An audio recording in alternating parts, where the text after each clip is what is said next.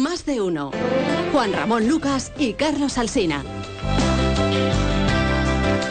Y ya saben ustedes que eh, cuando en cualquier otro momento de este programa suena esta sintonía, vendrá la actualidad, vendrá el comentario de Carlos Alsina, pero cuando pasado el mediodía suena esta sintonía es que abrimos el tintero. Hola otra vez, Carlos. Hola otra vez, Juan Ramón, ¿cómo estamos?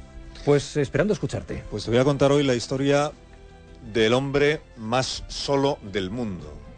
Se llama Pablo Novak, tiene 85 años y es el habitante, es el único habitante del pueblo turístico de Villa Epecuén, en el municipio Adolfo Alsina de la provincia de Buenos Aires, en Argentina. Ese Adolfo Alsina no, tiene, nada, no, tiene nada que ver conmigo que yo sepa. Es el nombre del, del... ¿Se puede ser el único habitante de una localidad turística? Pues sí se puede.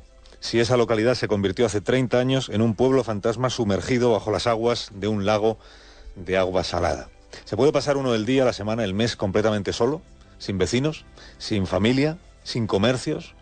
Pues sí, este anciano puede, porque dice que él es un hombre muy independiente. Me gusta, mientras pueda, no, tengo 83 años, no dependo de la familia. Lavo la ropa, cocino, todo, todo. Todo, todo, todo. Pablo Novak tenía 83 años hace dos cuando se grabó este corto documental que hizo Urtex Films y que está en Vimeo para los oyentes que quieran que quieran verlo. Bueno, él cuenta que echa el día paseando por este pueblo, recordando su infancia, recordando su juventud, recordando los años en que trabajaba en la fábrica de ladrillos, cómo pudo comprarse unas tierras, cómo pudo criar allí todo tipo de animales y cómo eran los turistas, los miles de visitantes que llegaban a este pueblo a disfrutar de las aguas de la laguna antes de que subieran irremediablemente las aguas. Esta localidad Villa de Pecuén alcanzó una cierta fama en los años 70, porque la laguna con su agua hipersalina llegó a compararse con el Mar Muerto. Fíjate si tuvo éxito como, como destino turístico que tenía 6.000 plazas hoteleras y casi 300 comercios. Las fotografías de aquella época pues dan cuenta de una época verdaderamente dorada, ¿no? el, el paseo costanero a la vera del lago, los jóvenes con sus bañadores, los restaurantes, las tiendas llenas de clientes.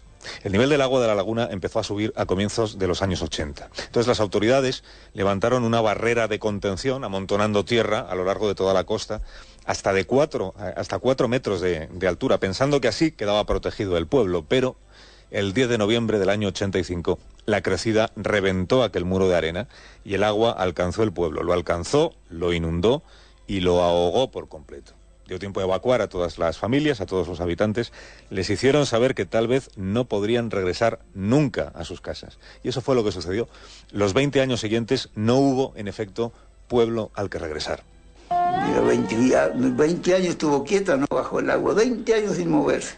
Después empezó a bajar y a los 7 ya está casi en su lugar.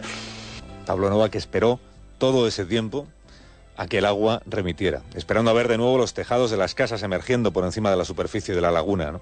Cuando todo volvió a quedar a la vista, comprobó hasta qué punto había sido irreversible el daño que habían sufrido. Lo que queda de este pueblo son ruinas, son edificios a medias, son árboles con el tronco a la mitad, todo cubierto de salitre y dando al pueblo fantasma la apariencia de una reliquia helada. Pablo quiso creer que otros se animarían a reconstruir con él Villa de Pecuén, que volverían las familias, que volverían los turistas a comprobar los efectos sanadores del agua salada. Pero solo volvió él, solo ha vuelto él y ahora ya ha perdido la esperanza. Y de vuelto se vuelve a su lugar y Pecuén vuelve. Pensaba antes de morir o verlo surgir de vuelta. Ahora perdí la esperanza. Ahora perdí la esperanza, dice. La esperanza de que su villa vuelva a ser alguna vez lo que fue, pero ha dicho que va a ser allí, donde él viva, entre recuerdos y nostalgias, los años de vida que le queden. Es el hombre más solo del mundo, Pablo Novak, 85 años, único habitante de un pueblo que dejó de ser pueblo para convertirse únicamente en memoria. Gracias, eh, Carlos. Mientras hablabas, he tenido la curiosidad de buscar imágenes eh, y las hay en vídeo y las Sí, hay en fotografía. sí, sí. Es sobrecogedor. ¿Cómo quedó el ¿Cómo quedó pueblo? ¿Cómo ha quedado el pueblo? Y la, bueno, búscate el documental de Vimeo, que verás a este hombre contando su experiencia y, y hablando con, pues, con una enorme nostalgia de, de sus años felices en, en ese pueblo que ya no volverá nunca a ser lo que fue. Y acuérdate mañana a las 6 de la mañana, bueno, acuérdate tú y todos los demás, de estar, Más de uno. de estar despiertos, que a esa hora empezamos a contar las noticias. Hasta mañana entonces.